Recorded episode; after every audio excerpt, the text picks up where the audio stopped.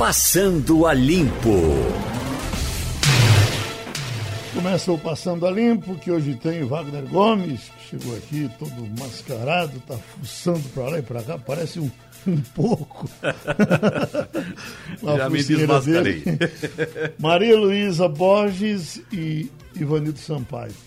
Eu até ontem eh, eh, falei aqui da, de uma disposição de bolsonaristas, claro que não devem ser todos, mas pelo menos quase todos os meus amigos, eh, de, de carimbar qualquer qualquer pessoa que diga que não, não, não, aceita Bolsonaro, ou qualquer pessoa que critique Bolsonaro por qualquer coisa, carimbar, de comunista.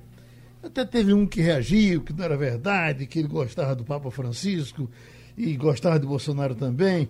Mas hoje eu, recebo aqui de um, de um, um endereço maravilhoso de uma amiga nossa que é 100% Bolsonaro. Eu fico impressionado porque ela manda assim 300, 400 recados de Bolsonaro por dia. Por dia. E ela, e ela mandou aqui hoje Roberto Jefferson.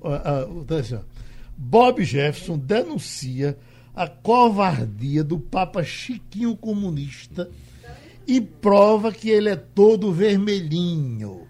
Aí, quando você liga, aí lá vem a, a verborragia de, de, de, Bob Jefferson, que é Roberto Jefferson. Essa. Ó, Papa condenar ó, uma atitude dessa. Ó.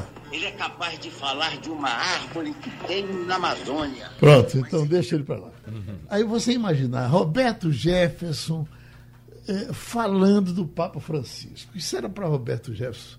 Deus olhar lá de cima e transformá-la numa estátua de sal, feita a mulher de Ló. Mas. É, é, é isso. Geraldo, o interessante disso tudo é que esses grupos são grupos pequenos que não interferem em nada na opinião do eleitorado, assim como os grupos petistas, da mesma forma. Porque veja só, acaba de sair mais uma pesquisa de popularidade do presidente, a CNT Censos, apontando o crescimento da popularidade do presidente. E esse crescimento vem de onde? Vem do auxílio emergencial que foi distribuído durante a pandemia. Uhum. É? Então, isso prova que a maioria das pessoas tem o único interesse em viver bem, claro. em ter dinheiro no bolso, acima, em ter comida na acima mesa. Acima das críticas. Rapaz, isso, acima de Globo Exatamente. Exatamente. O povo quer saber de comida na mesa, dinheiro no bolso e acabou. Você quer saber quem é comunista, quem é petista, quem é bolsonarista, quem quer saber de nada disso. Isso não serve para nada. Uhum. É, por sinal, está saindo, inclusive hoje, um, eu estava aqui na mão, um levantamento, uma pesquisa que foi, foi feita com a população brasileira. Agora, nessa essa mesma que, que dá um crescimento é, é, razoável, está 41% da população aceitando o governo Bolsonaro. Aí a pergunta é: 27, não, 27,7% dos brasileiros se declaram de direita. 27,7%. Isso é até bom, uhum. porque por um bocado de tempo as pessoas ficaram com medo de dizer que eram de direita e tem que ter direita, esquerda, tem que ter tudo. Né? Ah, e, e, quase o triplo da esquerda. Não, é quase o triplo da esquerda. A esquerda é muito menor do que a direita. Agora, veja só, hoje. isso é um momento também. Agora, mas você vai. Quando, quando, agora, quando vai retalhando aqui, ó. A, da, a referência política, 27,7% dos entrevistados declararam como ser de direita, enquanto 4,3% afirmaram ser de centro-direita. 17,1% centro, 2,7% centro-esquerda, 11% esquerda, uma, uma boa parcela, 37,2% é o quê? Não sabem, não respondem. É a maioria. É a mesma coisa. Olha, isso, isso, parece com aquela coisa do futebol, Geraldo. Aham. Quando o pessoal pensa, todo mundo no Brasil gosta de futebol. E quando você faz uma pesquisa, mostra a, a maior torcida é a do Flamengo, a, a segunda, segunda é do Corinthians. Corinthians. e maior do que as duas é a de quem não quer saber de futebol de jeito nenhum. Todo mundo em Pernambuco gosta de carnaval. Você faz a pesquisa. Não. Exatamente. 60% a gente não gosta. Fez, é. A gente fez há alguns anos uma pesquisa é, um pouco antes do carnaval ela foi publicada e a gente descobriu que mais de 50% da população passava o carnaval em casa. Mas, mas 60%. eu, eu, trouxe uma pesquisa no carnaval desse ano, inclusive discutindo esse assunto aqui, uma pesquisa do Instituto Censos, inclusive, mostrando que 60% dos brasileiros não gostam de carnaval. Não, e você vê, você está numa cidade que respira carnaval, Sim. vive carnaval, e é. mais da metade fica em casa, quer correr da folia, quer mais é descansar, quer uhum. mais é estar tá longe de briga, de confusão. É, é impressionante. Se você perguntar, você gosta do descanso? É bem possível que Agora. 80% eu gosto da minha dúvida. Você gosta de dormir? da minha tranquilidade. Uhum. Já estamos com ele, Val? Já. Não. Ivanildo já. Não. Ivanildo Sampaio está aqui na linha. Ivanildo, amigo. Bom dia, Geraldo. Tudo certinho com você? Bancada, bom dia, ouvintes. Uhum. Oi, Ivanildo, você, nós tivemos agora essa eleição uh, do, do, Chile para.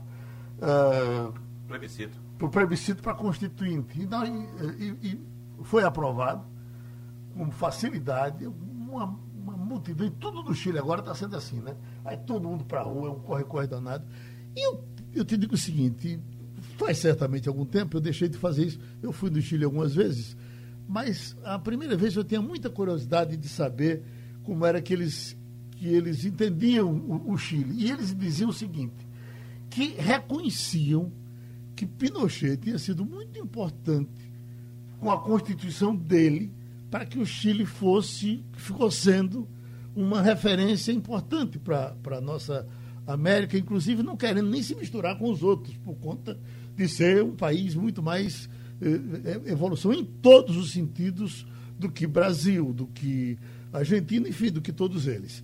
Ah, mesmo, e como eles são informados, mesmo aqueles que eh, eh, gostavam de. Bom, eles não gostavam de Pinochet, reconheciam que Pinochet tinha, sido, tinha passado da conta, mas que tinha sido importante para fazer essa Constituição. Agora, o pessoal foi à rua, certamente uma grande maioria jovem, conhecendo pouco da, da, da história do Chile, né?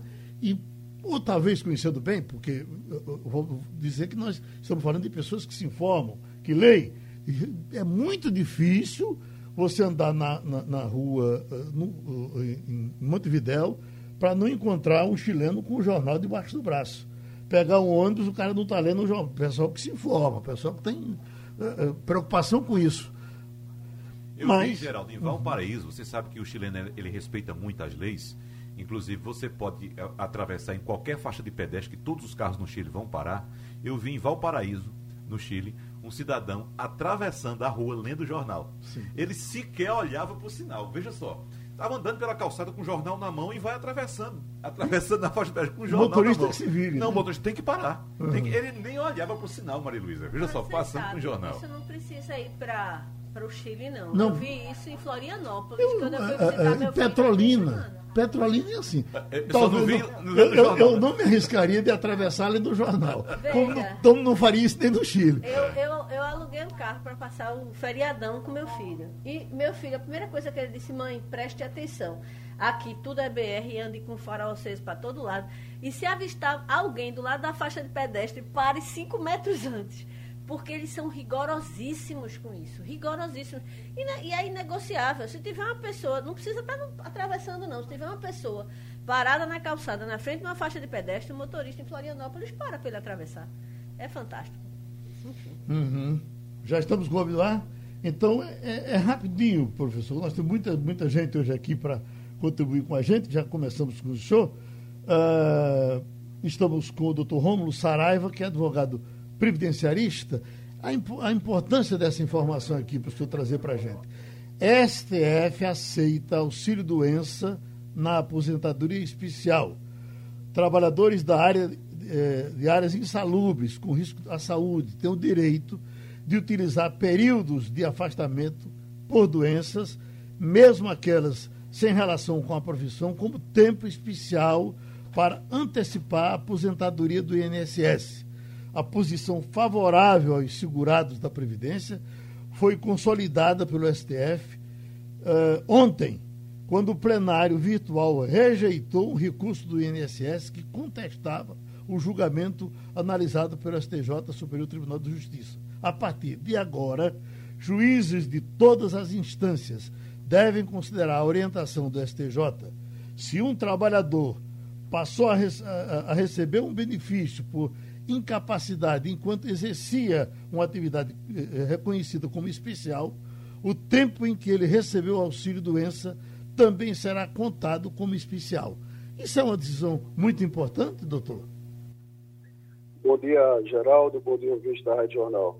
A decisão ela tem uma importância grande, primeiramente pelo fato de ter sido emanada do Supremo Tribunal Federal. O STJ já havia se pronunciado no passado no sentido de autorizar essa possibilidade. E o Supremo ratificando essa decisão é, é como se houvesse dois carimbos né, desses dois tribunais superiores que analisam a legalidade e a constitucionalidade dessa hipótese que você falou. Então, o assunto fica bem sedimentado para que trabalhadores que necessitem né, passar ali pelo infortúnio de um tratamento médico, é, ter esse tempo né, considerado como insalutífero. Né? Então, o universo de trabalhadores no Brasil que necessitam se expor a agentes periculosos né, ou insalubres é muito grande. Uhum. E isso vai ter um, uma serventia muito grande, principalmente para pessoas que passam por tratamento médico de média e longa duração. Quando o auxílio doença, né, que é um benefício por incapacidade temporária, ele é, é concedido por pouco tempo, essa decisão não teria uma boa aplicação, né, já que é, a aposentadoria especial, que é o benefício concedido para trabalhadores que andam em atividade insalubre, ela tem um requisito diferenciado. E quando o trabalhador passa a receber o auxílio-doença, é, por alguns entendimentos da interpretação da lei, terminava atrapalhando, porque se você para é, bater o requisito da aposentadoria especial, necessita de 25 anos é, em atividade nociva, se você se afasta para receber um auxílio-doença por dois anos, esse recebimento do auxílio-doença termina atrapalhando a contagem para você bater a meta dos 25 anos. Com essa decisão do Supremo Tribunal, ele entende que, mesmo ocorrendo a suspensão do contrato de trabalho e o trabalhador vai cuidar da sua saúde recebendo o auxílio-doença, esse tempo que ele gozar do auxílio-doença também deve ser de maneira fictícia, considerado como se ele tivesse se expondo à atividade nociva. Então, isso facilita... Agora, isso, me permita, isso, isso interessa somente aos que estão para se aposentar ou quem já está aposentado poderia recorrer se não tivesse recebido esse benefício? Quem, porventura, já consagrou a aposentadoria né, e no passado submeteu-se a essa circunstância, também pode promover uma ação revisional. Uhum. Então, para facilitar a compreensão do ouvinte, poderíamos citar a seguinte questão: a pessoa ganhou cinco anos de auxílio-doença, mas na hora de receber uma aposentadoria por tempo de contribuição, já que, por exemplo, quando o trabalhador não consegue bater a meta dos 25 anos em atividade nociva, ele pode contabilizar essa atividade insalubre para ajudar na aposentadoria por tempo de contribuição. E quanto mais tempo é, tiver no seu acervo de histórico profissional, isso termina é, fazendo um desdobramento financeiro, porque é, com as regras do fator previdenciário, com as regras do fator 86 e 96 progressivo, quanto mais tempo a pessoa tem no currículo, melhor recebe o valor de aposentadoria. Então, nesse caso aí, é, os cinco anos que foi desprezado como não sendo considerado de atividade nociva, porque ele estava recebendo auxílio doença, ele pode promover uma ação para que caracterize esse período que ele recebeu auxílio doença como sendo uma atividade nociva e com isso ele pode melhorar indiretamente a aposentadoria. Pronto, agora, agora, o prazo é de até 10 anos. Pronto, Wagner e Maria Lúcia que estão aqui já entenderam, já estão convencidos. Ivanildo Sampaio, está tudo certo? Eu queria fazer uma questão, um questionamento aí junto ao doutor Romo, Geraldo. Pois não. Veja bem, é, o, o grande problema da, da Previdência, citado pelos contribuintes, é a burocracia. As leis não chegam lá embaixo, principalmente do trabalhador mais necessitado e menos informado. Isso aí não tem uma maneira de se melhorar, porque muita gente perde direitos que tem adquiridos porque não sabe como proceder. Você vai marcar uma consulta no INSS, aí marca para seis meses, eh, daqui a seis meses, daqui a sete meses. Imagine você buscar um, um, um direito que você tem que prescreveu, ou pelo menos não prescreveu, mas que aconteceu no passado e que você agora vai atrás disso. Isso funciona, doutor Romulo? Olha, tem sim como melhorar. eu não diria se teria interesse né, para haver essa melhora. Afinal de contas, o INSS ele tem uma característica infeliz de ter uma alta litigiosidade. Então, metade dos processos na Justiça Federal no Brasil são ocupadas por demandas previdenciárias. Então, dentro da administração pública, o que causa mais resistência, o que causa mais problema para a população é o INSS, é, considerando a comparação entre os órgãos da administração pública. E aí haveria possibilidade, sim, para que o cidadão lá de baixo, que você mencionou, pudesse ser, vamos dizer assim, beneficiado né, por um, um, uma concessão de direito, um acesso ao serviço público federal de forma mais digna. Né? Mas isso, infelizmente, não acontece. Então, o que, que vemos na, nas agências previdenciárias, muitas vezes, é o cidadão é, chegando ali com o requisito de 15 anos de contribuição, com a idade necessária para se aposentar, com os requisitos objetivos e pragmáticos ali para poder já se aposentar, e mesmo assim o INSS cria caso. O que a gente observa também é, por exemplo, uma decisão dessa emanada pela mais alta Corte de Justiça do país. E mesmo assim, há uma resistência por parte da advocacia pública do INSS em querer que, que isso não seja reverberado em todo o Brasil. Então, é, esse, essa defesa do cidadão é, humilde, que não tem condições, e até mesmo dos mais abastados, em função dessa resistência, dessa recalcitrância do INSS, termina tendo que ser objeto de judicialização. E não é à toa que o INSS detém esse ranking de ser altamente problemático, não querer reconhecer o direito das pessoas.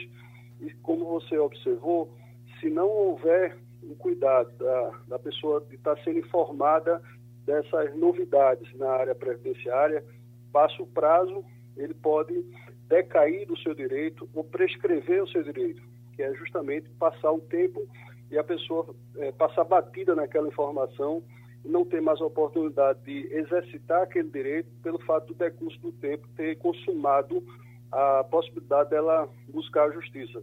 Então, é uma área que o trabalhador e o segurado da Previdência precisa realmente ficar bem atento, porque se passar o prazo, ele perde a oportunidade. A gente agradece essa contribuição do doutor Romulo Saraiva, advogado previdenciarista. Estamos com o ex-ministro Raul Jugman. Doutor Jugman, essa informação que está rolando hoje aqui, é só mais uma com relação ao PCC, e essa vem ligada à eleição. Polícia investiga a ação do PCC nas eleições em São Paulo. Eu lhe pergunto, isso é uma coisa para ser concentrada só em São Paulo ou há uma preocupação do Brasil todo, ou deve haver, com relação ao PCC nas eleições? Geraldo, bom dia, bom, bom dia, dia aos seus inúmeros ouvintes. Olha só, eu acho que isso é uma preocupação para se ter nacionalmente, porque nós não temos só o PCC, né, Geraldo? Nós temos o Comando Vermelho, Amigos dos Amigos, Terceiro Comando da Capital, a Família do Norte lá em cima no Amazonas, o Guardião do Estado aqui no Ceará. Nós temos também ah, o Sindicato do Crime, enfim, são 70 facções espalhadas, como eu disse ontem para você, e que começam a sua atuação dentro de 1.500 unidades prisionais do Brasil. Então tem que ter uma preocupação nacional. No caso específico é, do PCC de São Paulo, eu liguei lá e falei com pessoas ligadas à polícia, estudiosos sobre essa questão, e o que eles acham é o seguinte: é de que não é uma orientação, ou como eles chamam, um salve geral, que é a mensagem que vem dos líderes do PCC que estão presos ali em, é, é, em, em Presidente Venceslau, em outros lugares, para todo o PCC do Estado. Isso parece ser uma questão mais local, na Baixada Santista, em Santos e em Campinas. Então, ali o PCC é muito forte e é possível que eles estejam digamos assim, pressionando candidatos lá. A Polícia Civil está investigando isso, porque chegaram denúncias de que isso está acontecendo. Agora, já no Rio de Janeiro, eu falei também isso ontem, 57% do território do Rio de Janeiro, mais de 33%, portanto, 2 milhões e meio de cariocas vivem sob o controle das milícias. E quem controla o território controla o voto. Quem controla o voto elege uma bancada do crime, ou seja, uma bancada das milícias. E essa bancada vai participar, digamos, da divisão do bolo dos cargos no Rio de Janeiro.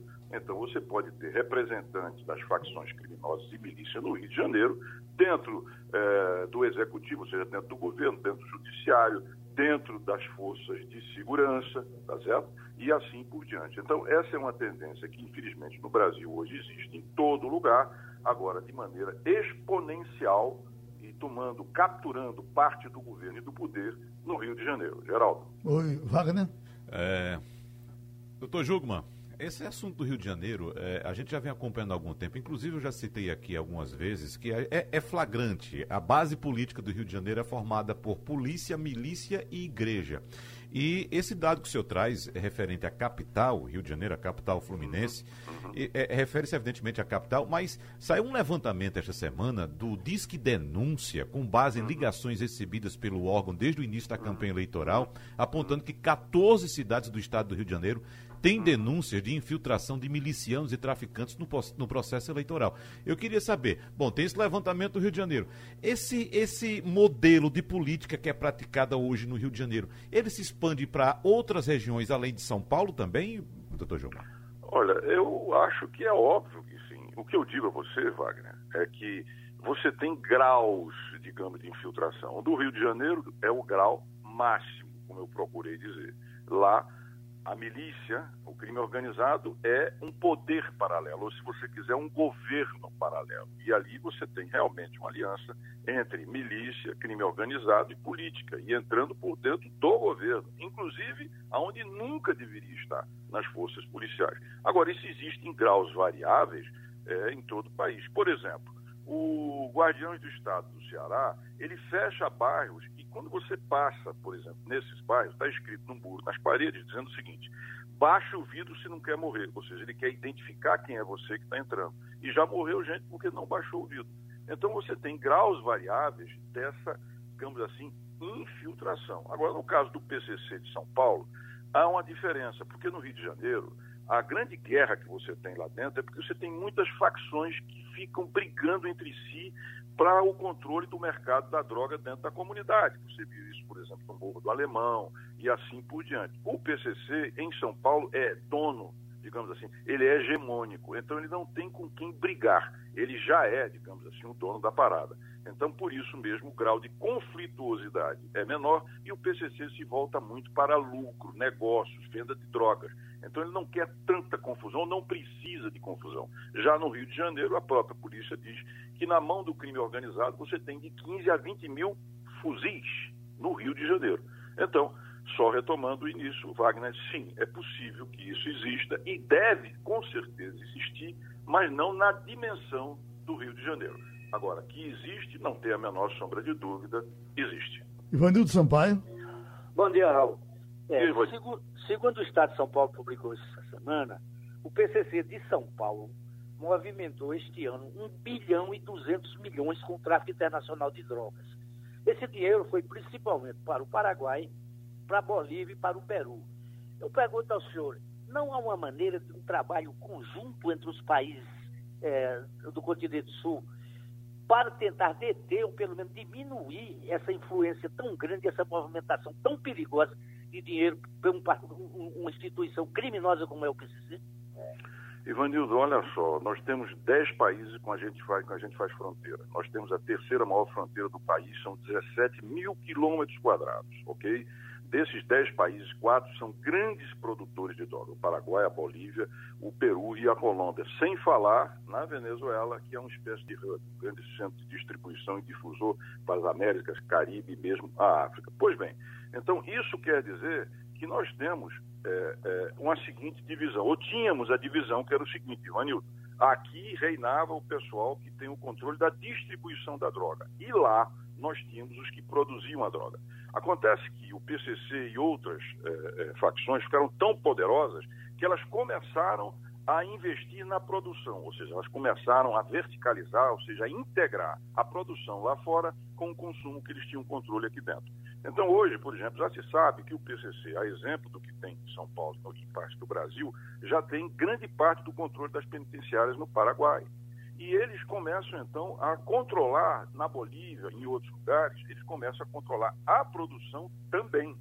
E daí a questão que fica, que é que você faz, bom, o que fazer? Eu, quando ministro, propus uma autoridade sul-americana de segurança. O que é isso? Era você, a exemplo do Mercosul, exemplo do Pacto Amazônico e outras coisas mais, você reunir os países da região para que eles compartilhassem inteligência, coordenação, que eles trocassem informações e que você, inclusive, mudasse a legislação para que um país pudesse perseguir os seus bandidos naquele outro país que concordasse. Mas isso não vigiu. A outra questão é o seguinte: nós precisamos de ter aqui um Interpol, uma Europol, que são exatamente polícias internacionais que têm a capacidade de perseguir, tá certo? Por uma ordem. Por exemplo, é, fugiu esse RAP, esse sujeito fugiu. A Interpol já botou ele na lista vermelha. Em qualquer país do mundo, uma polícia encontrando ele vai prender. Aqui nós temos a Ameripol. Mas a Ameripol é algo que foi fundada pelas polícias, Ivanildo, e não pelos países. Portanto, ele não tem essa capacidade de prender num país qualquer alguém que esteja na lista vermelha da Ameripol. Então, a sua pergunta é, é corretíssima, porque nós temos hoje uma integração, o crime se transnacionalizou, mas não há uma resposta dos países para essa questão. Então, isso infelizmente não vai ser combatido como você gostaria, até que surja algo como essa autoridade sul-americana e que a Ameripol passe a ser uma polícia internacional sul-americana, com capacidade de prender em qualquer país o bandido que tenha participado do tráfico de drogas ou feito crime. Maria Luísa Borges. Bom dia, ministro. O senhor citou aí a figura do André do Rep, né, que foi solto após uma decisão bastante polêmica do STF e que fugiu. É, os, as suas fontes com que o senhor conversou recentemente sobre o PCC é, já vem algum efeito prático da fuga desse bandidão, digamos assim? Olha, o efeito prático, obviamente, é que primeiro ele fugiu. Não havia necessidade, no meu modo de entender, daquela decisão do, do, do ministro Marco Aurélio, baseada na, no pacote anticrime a respeito de prisão preventiva, além de 90 dias, tem que justificar porque fica, em princípio está correto, aproximadamente 45% das nossas prisões são prisões preventivas. Eu já encontrei preso no Ceará com sete anos de prisão preventiva, que obviamente é um absurdo. Mas o que é que eu acho que o ministro deveria ter feito? Ele devia ter feito o seguinte: ele devia ter indagado a autoridade, ou seja, indagado, vem cá, vocês vão revalidar isso ou não vão revalidar isso? Não é? Ele pediria informações em vez de soltar o André, André do Rep, quer dizer, é uma leitura muito formal, se você me permite, do termo, e aí está o problema. Agora, o que você tem hoje é que o PCC se transformou, na verdade, numa grande empresa. Está ouvindo, Maria Luísa? Hoje o PCC lava dinheiro, por exemplo, com é, transporte van é, lá em São Paulo ele lava dinheiro com posto de gasolina, ele lava dinheiro com mineração, ele lava dinheiro até inclusive com areia, por exemplo, que ele faz. Então, o PCC hoje é uma grande central de negócios cujo centro é o tráfico de drogas. Agora, qual é a maneira de você combater isso? Quando eu passei pelo Ministério da Segurança, eu criei exatamente a coordenação de combate ao crime organizado, que está dando, é, é, Ivanildo, esses 2 bilhões que foram capturados. Ou seja, a Polícia Federal entrou e tem melhorado nesse sentido, que é uma das melhores polícias do mundo, o combate ao crime organizado que ela não vinha fazendo. Agora, está correto, você tem que sufocar o PCC exatamente no seu setor financeiro. E o André Rep, solto, que é uma figura central, ele vai reforçar a atuação, porque ele vai voltar em algum momento aqui para dentro do Brasil, reforçando, portanto, é, o seu comando central, que ele está espalhado por todo o sistema penitenciário do Brasil, sendo, evidentemente, o comando em São Paulo. Pronto, a gente agradece ao ex-ministro Jugman a sua participação no Passando a Limpo, com o ex-senador, ex-governador, ex-reitor, ex-tudo no mundo, Cristóvão Buarque. Doutor Cristóvão, essa, está repercutindo muito essa declaração do, do ex-ministro da Saúde, hoje deputado e líder do governo de Bolsonaro, que diz que o Brasil é, é, é ingovernável com a Constituição que tem, a chamada Constituição Cidadã de Ulisses Guimarães, e propõe outra Constituição, uma Assembleia Nacional Constituinte. Ele está correto? Ele pode até estar correto de que a Constituição tem defeitos, mas não está correto quando propõe substituí-la por uma nova Constituição elaborada por uma nova Constituinte. As falhas da Constituição têm que ser corrigidas com emendas. A substituição de uma Constituição por outra só deve acontecer se for pelo processo chileno. O povo na rua pedindo Constituição, um plebiscito para dizer que quer a Constituição, mas, sobretudo, e aí eu tenho inveja pretérita, ou seja, de nós não termos feito desse jeito, é uma Constituição onde os constituintes não sejam os deputados, mas sim pessoas eleitas para fazer Constituição. Esse foi um grande erro nosso. Nós fizemos uma Constituição por um Congresso. Cada um ali era deputado e senador. E queria, nas horas vagas, fazer a Constituição, pensando já na próxima eleição e não na próxima geração. Aliás, nas próximas gerações. Então, hoje em dia, quando eu olho para o Chile, eu digo, caramba, que inveja de nós não termos feito daquela maneira. Nós querer fazer uma nova agora, não, é um equívoco. Ivanildo Sampaio. Bom dia, professor Cristóvão. É, a nossa Constituição, a chamada Constituição Cidadã, ela prevê é, inúmeros compromissos, inúmeros gastos, mas não prevê de onde vem esse dinheiro. Se o senhor tivesse que apontar algumas prioridades numa reforma dessa Constituição, quais seriam essas prioridades? Veja bem, eu estou de acordo que essa Constituição, elaborada por um parlamento que nas horas vagas fazia a Constituição, não eliminou privilégios e criou direitos. Os direitos, muitos deles corretos. Alguns, vamos falar com franqueza, de fato foram feitos pelas pressões corporativas sobre parlamentares que estavam pensando em se elegerem daí a alguns meses. Então, de fato, a Constituição, se vamos fazer mudanças, teríamos que fazer as mudanças para acabar com privilégios, que são muitos ali. Seriam para colocar, por exemplo, a Constituição em sintonia com o futuro. Não está. A Constituição foi feita no século XX, sem pensar que o mundo estava sofrendo mudanças para a inteligência artificial, para os limites ao crescimento. Eu creio que uma das coisas que deveria entrar na Constituição entrou, graças a Itamar Franco. Desculpe, graças ao Temer, que é a PEC do teto.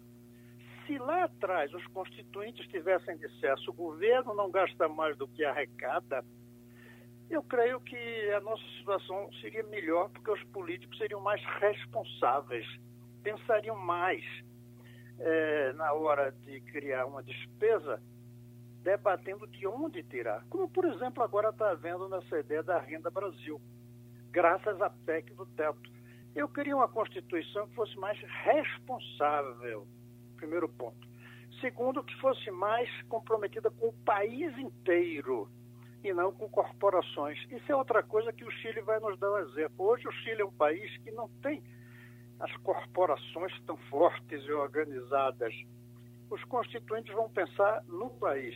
E, finalmente, uma coisa que eu até me penitencio de não ter tentado uma emenda, que é deixar claro que educação não é apenas um direito das pessoas, é o vetor do progresso.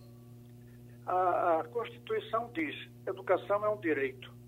Não é só um direito, é uma, é uma necessidade do país é o que leva o país ao progresso.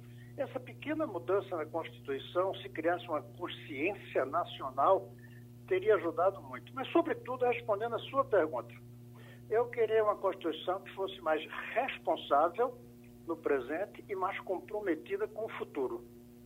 Maria Luísa Borges. Bom dia, é, é, professor Cristóvão.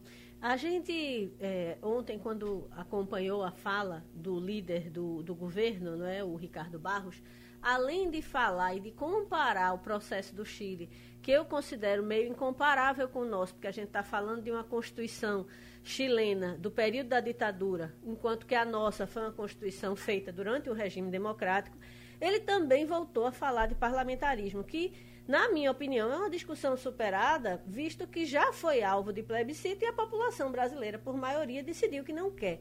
O senhor acha que faz sentido botar tudo nessa mesma é, é, panela e defender que se mude desde o sistema é, é, é, é político a, a, a, lei magna do país?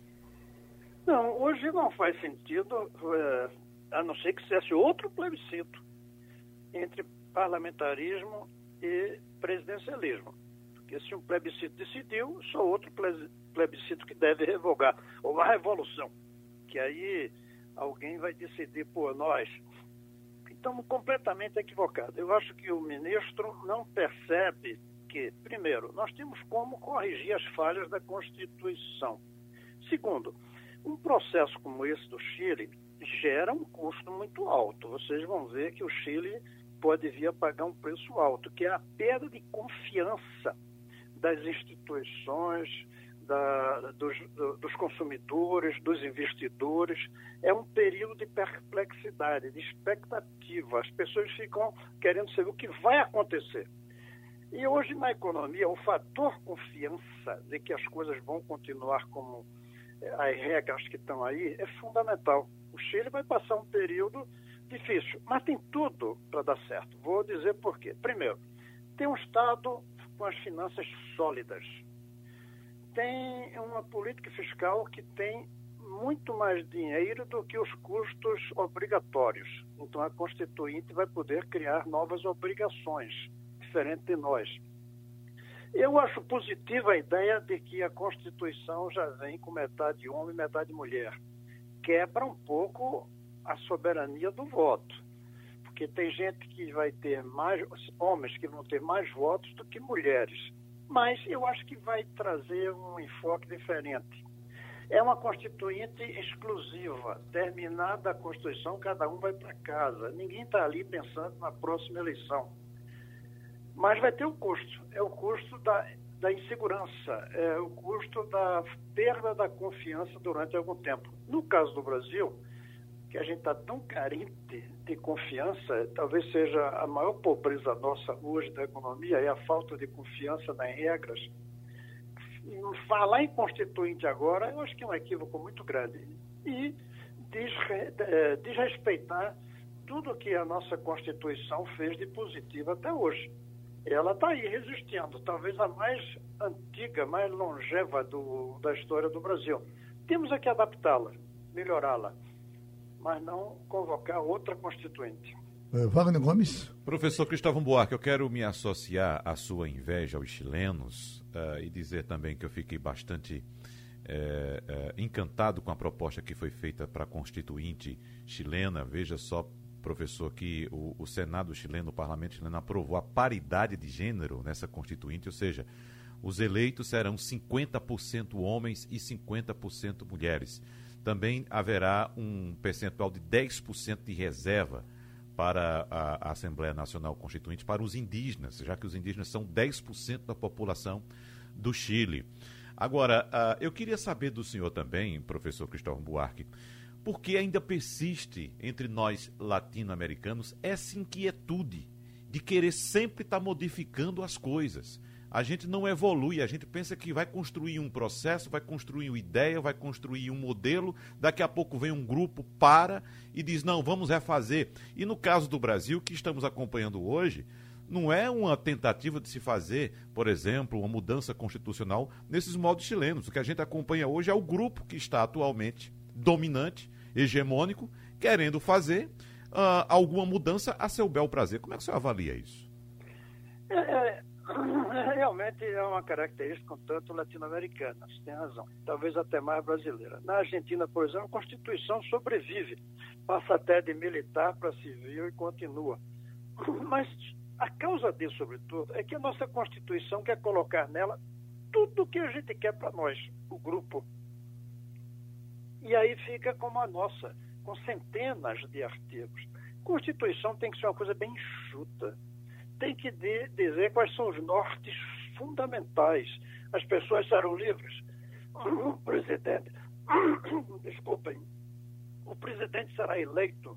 É, não vai ter rei, vai ter presidente. As regras gerais. Mas nós queremos colocar cada direito que nós queremos ter, nós queremos colocar na Constituição. E o mundo é dinâmico.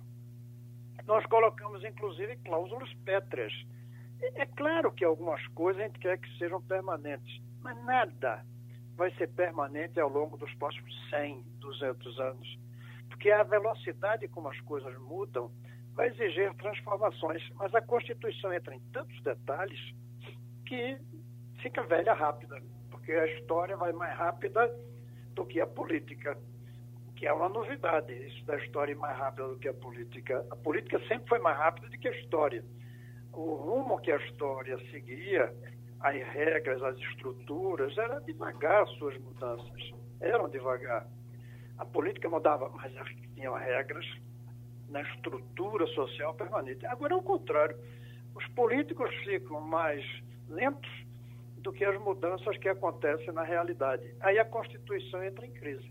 Mas a saída não é da cabeça de alguns políticos fazer uma nova Constituição. Eu queria lembrar, e fiquei contente com sua inveja em relação à, à convocação, no nosso caso, nós chegamos ao ponto não apenas de considerar que o senador e o deputado eram constituintes, ou é uma coisa ou outra, mas pior, havia na época senadores biônicos escolhidos pelos militares. E nós mantivemos esses biônicos como constituintes, que é um equívoco completo. Mas, então, foi, eu tenho inveja de como veio a Constituição do Chile, mas não tenho inveja de que eles estejam passando por isso. Não. Eu prefiro estar com a minha Constituição velha sendo ajustada do que estar agora fazendo a nova Constituição. Agora, gostaria de que essa nossa tivesse sido feita nos moldes que os chilenos estão tentando fazer deles. Pronto, a gente agradece ao senador Cristóvão Buarque por Wagner, uma operação na Paraíba. Isso, geral. Dez mandados de busca e apreensão estão sendo cumpridos hoje em uma nova fase da Operação Calvário, em João Pessoa, Bahia e Cabedelo, além de Sergipe e também Brasília, no Distrito Federal, viu?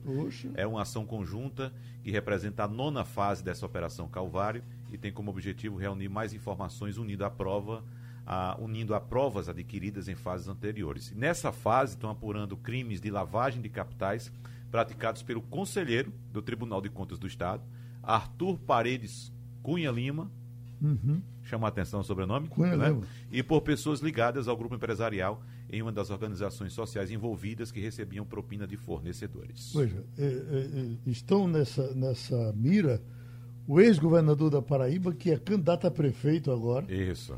O governador atual, certo? Isso, exatamente. E o, o quem está. Isso é uma pesquisa hoje, dizendo que quem está na frente é o filho de Cássio Cunha Lima. Em Campina Grande. É, é, em Camp... não, não é, em João Pessoa, não. Não, Campina Grande. Ah, em Campina Grande é? é. Uhum. Um deputado, inclusive, um deputado eficiente e tal. Mas esse sobrenome está melado aí na. Exatamente, na... Nessa, nessa investigação. Uhum. Eu ontem vi o, o, o, Roda Viva, um dos grandes programas do Roda Viva, com o João Santana. O camarada inteligente. Isso acho que ninguém. Não achasse ele muito pernóstico. Não, eu achei ele inteligente e achei ele. Não, ele é ótimo. inteligente, mas além de inteligente, ah, não. ele não é muito pernóstico, não. Achei não, achei ele normalíssimo. Achei inclusive o seguinte o, o, o, pessoal, os donos da verdade que estavam lá no, na, na, na, mesa, inclusive com o Fernando Martins, né? Rodrigues. Fernando, Fernando Rodrigues. Rodrigues chamou ele de mentiroso. Sim. Ah, não, porque o, o, dizendo que quando ele. Quando. Não, é quando ele disse que muitos da imprensa. a, a política em geral dava muito dinheiro a ponto de que muitos da imprensa saíam, iam fazer campanha, passavam três meses e depois voltavam. Aí acharam uma barbaridade que isso. Isso acontece com muita frequência. E é o seguinte: a, a, o negócio de Fernando Rodrigues. Fernando Rodrigues. Rodrigues. É. Era, ele é do, do é, site não, Poder Era que ele, ele sabia que o dinheiro que ele estava recebendo não era honesto. Que Ué, seria caixa 2. Olha, você, você vai fazer um contrato com alguém. Eu chego, vou trabalhar para Maria Luísa. De Maria Luísa, vou trabalhar. Pronto, Geraldo, você vai ganhar aqui 400 conto por dia. Eu vou perguntar, mas Maria Luísa, esse dinheiro vem da igreja? Esse dinheiro vem de onde? Ele vem carimbado, ele é novo, a, a, moeda é antiga. Isso não se pergunta, isso é um problema de quem paga, não é verdade? Ele foi realmente caríssimo, ganhou muito dinheiro como ele dizia que quem Depende, fez pro outro lado né? fez eu me muito. lembro a história da advogada do tráfico. Todo mundo sabe de onde é o dinheiro que eu recebo. Pois é, Maria Luísa estava é até lembrando aqui a, a, conversa de uma advogada, advogada que foi questionada. De Fernandinho Beiramar. De Fernandinho Beiramar. foi questionada sobre os recursos que ela recebia, os honorários que ela recebia, se ela sabia de onde era. Ela disse, é claro que é do tráfico. Fernando de Beiramar trabalha com o quê?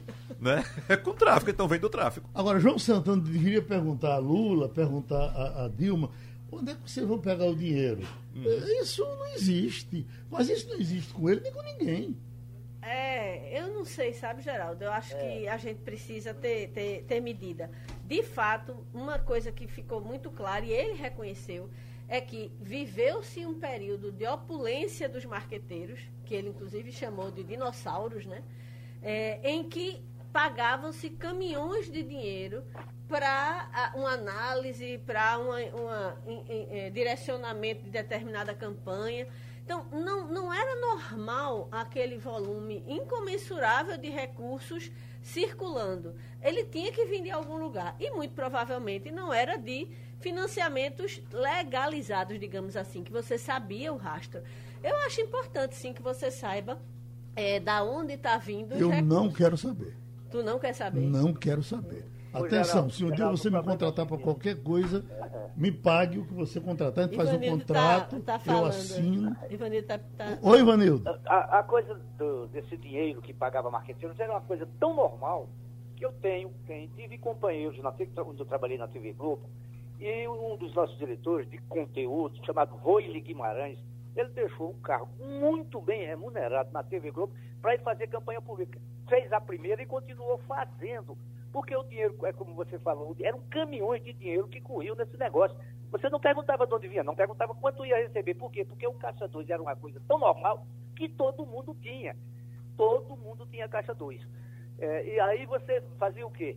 Eu contratava jornalistas de batente, experientes, com trânsito bom, e, e, e botava para fazer campanha política. Muita gente deixou o jornalismo virar publicitário de 24 horas, ou pelo menos de dois meses, fazendo campanha política. Voile Guimarães foi um, mas teve vários é, que saíram de redações de jornal para ir fazer campanha política no Rio, em São Paulo, em Minas Gerais, em todo o país. Se nós fomos, pra, se nós fomos agora nessa campanha aí, muita gente saiu para fazer campanha. Você está lembrado vocês estão lembrados? Acho que sim. Acredito que sim, que está, esse, essa cena está muito presente na cabeça de todos nós. Quando em 2005 Duna Mendonça chegou de surpresa, uhum. totalmente assustada, à CPI dos Correios, exatamente, e revelou que tinha aberto uma conta nas Bahamas para receber 10 milhões e meio de reais do Partido dos Trabalhadores, do PT, naquela, inclusive foi um, um, um, um, balde de água fria nos petistas, uma comoção nos petistas, porque ele chegou naquele momento na CPI e abriu o jogo uhum. sem ser convocado. Ele chegou sem ser convocado. Exatamente. 10 é, milhões de dólares, né? 10 milhões e meio.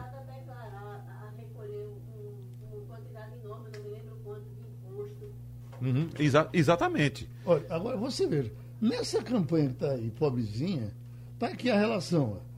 Uh, a campanha mais cara de Pobrezinha prefeito. não, viu? A campanha mais cara de, Fundo de prefeito. eleitoral aí. A campanha mais cara de prefeito no Brasil hoje é a de Bruno Covas, com 7 milhões e 800 mil.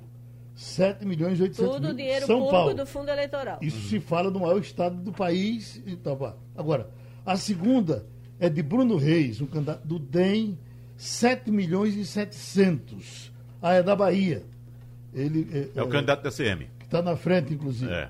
A terceira é de João Campos aqui, 7 milhões e meio. 7 milhões e meio. Isso de fundo eleitoral. De fundo eleitoral. Uhum. É, é, isso aqui, é, esse dinheiro aqui é absolutamente limpo. Porque ele é, é público. Esse é do nosso bolso. É, é seu. Esse dinheiro é seu. Esse nós estamos pagando. E esse aí, especificamente, você está falando. Era seu. Agora, você imagina o seguinte: 7 milhões, se você comparar com a campanha do presidente da República de Bolsonaro, ele certamente não gastou 4 metade. milhões e meio. Gastou 4,5? Acho que foi 4,5, se eu não estou enganada. 4 milhões e meio. Posso então, tá, eleição, a minha memória pode estar tá me traindo. Uma eleição no Recife com 7 milhões e meio para jogar, né? Não tem dos outros. Boa outros. mesmo foi Cabo da Cioso, gastou 700 reais. 700 no carro que alugou para andar. Uhum. O, o Geraldo, é, só é, fechando a, a questão de, da, da entrevista de ontem do Santana, chamou a atenção duas coisas que ele disse. A primeira, que ele se arrepende da campanha de Kassab, que ele fez aquele, aquela frase é, de Marta perguntando uhum. se ele era casado, se ele tinha filhos. Ele disse que foi o maior erro da, da história de marqueteiro político dele. É, eu achei bonito esse meia-culpa. E Agora, outra... aquilo devia ir para conta de Marta, né? É, é, Porque vai ela, conta de ela era uma Ela era uma mulher é, ligada a esses, a esses movimentos Isso. e, de repente, aliás, foi para conta dela. Né? É. Né? Todo mundo cobrou foi, dela. E ele, né? disse, e ele realmente assumiu que foi o maior erro da, da história é, como marqueteiro. Agora não se arrepende da campanha contra a Marina, em que colocou aquela cena antológica de que Marina ia tirar a comida, comida, da boca do, dos brasileiros e entregar para os banqueiros. Ele disse, não se arrepende não que campanha era do jogo, tinha que jogar com as armas que tinha. E na verdade, quando você está numa campanha, o, o, quem, quem é responsável pelo que se diz é o candidato não tem nada que se faça numa campanha que o candidato não A boca que está falando é a dele, né? Não é verdade? Exatamente. Uhum. Exatamente. Oi, Ivanildo. É isso, Geraldo. Eu também acho que é, o marqueteiro, ele está ali como empregado, ele está cumprindo uma tarefa. Faz, o, o, candidato que assuma. Ele, ele, vê os filmes, eu trabalhei em campanha política, e você produziu, produziu por exemplo, um filme para alguém eleitoral, só ia aprovar se o candidato aprovasse. Eu não quero isso. Roberto Magalhães, por exemplo, naquela época você estava começando com a tradição no Tonquinha aqui eleitoral como tem hoje. Mas ele era muito criterioso no que ele aprovava na campanha. Eu me lembro que tinha o pessoal pichava as, as paredes do Recife, show cabeleira, show cabeleira era uma frente. Ele, ele, ele, não gostava daquilo. Né? Por que esse negócio de show cabeleira? Isso não é meu estilo, mas o pessoal fazia. Uhum. em relação a essa questão dos recursos que você citou, o marqueteiro ele não é inocente não, viu? Nesse caso, por exemplo, de Duda Mendonça, ele revelou na CPI que ele sabia que o dinheiro era de propina. Ele revelou na CPI que ele estava recebendo dinheiro de propina, que o PT, o PT recebia e repassava para ele. Então, do, da mesma forma que Duda Mendonça não é bobo, sabia que da origem do dinheiro, os marqueteiros que hoje recebem os mesmos milhões, hoje também, evidentemente, hão de entender que aquele dinheiro não cai do céu, né? Vem de algum lugar. Quando você me contratar, me diga se você vai pagar. Quando você vai arrumar o dinheiro, é um problema seu. Pragmatismo é isso. Maria Luísa. Eu queria só. Isso é, deixa na, nas entrelinhas que você sabe de onde vem o dinheiro. É, eu queria só registrar um momento fofo. Maurício de Souza hoje está fazendo 85 anos. Eu pensei que ele tinha morrido. Não, 85 anos, o pai da Mônica, da turma da Mônica, de Cebolinha. A minha geração, assim, é, é praticamente eu acho que aprendeu a ler é, vendo os gibis de Maurício. E começou a vida como jornalista. Não sabia. Ele, o primeiro emprego dele foi como jornalista, como repórter. E aí, nas horas vagas, ele pedia para fazer uns desenhinhos. Quando faltava um fotógrafo, alguma coisa, ele pedia para ilustrar as matérias na mão. E começou a fazer tirinhas. Criou primeiro Cebolinha, depois Mônica. Eu acho que é um grande personagem. E é lindo vê-lo falar. E a carreira de jornalista de João Santana é extensa, né? Ele foi das revistas, principais revistas, foi jornalista investigativo. Ah, e, e, e, o pior, rapaz, depois de tudo aquilo, veja como as coisas são. Todo o dinheiro que ganhou, ganhou muito dinheiro, ele está de tornozeleira eletrônica ainda, está em liberdade eh, condicional. condicional. Né? Ah, de tornozeleira eletrônica deve ser absolutamente inconveniente. Né? A mulher dele também deve estar é na mesma situação. É o risco que corre quem não pergunta de onde vem o dinheiro, né? Quando você me, que, se, você, se você me contrata, você me paga. Quem tem que ser preso é você. É. Eu fico sabendo que. Engraçado, eu vou. Fim do mês, eu chego lá no caixa. E esse dinheiro está carimbado, esse dinheiro veio do Papa. É, foi Dom Macincos, que lembra que tomava dinheiro quando do, do Vaticano não se levava a sério. Pois é. Não, é. O, ser humano tem muita, muita astúcia. Terminou, passando ali.